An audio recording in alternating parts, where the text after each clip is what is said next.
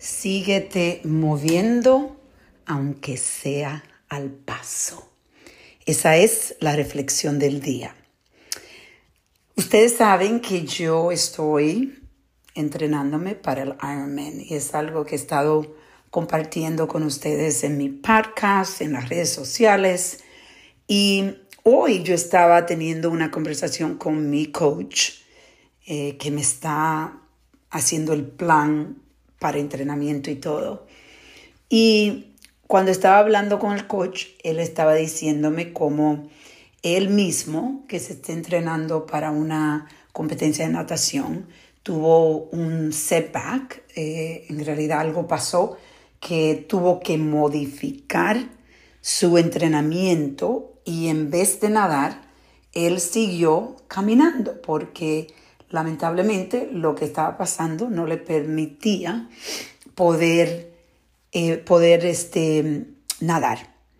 Y la lección que él estaba hablando, y es algo que yo estoy viendo consistente en mi vida, es que cuando tú tienes que modificar, no pase mucho tiempo pensando el por qué, pobre, pobre, pobre de ti siendo víctima de lo que está pasando.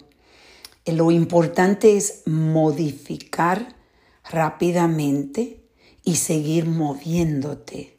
Seguir moviéndose significa que estás progresando. Aunque sea progreso pequeño, pero estás progresando. Y bueno, puedo empezar esto. Acabo de estornudar o lo comparto con ustedes auténticamente. Entonces he decidido seguirlo, no, eh, no empezar mi reflexión porque acabo de esternudar, eso es parte de la vida.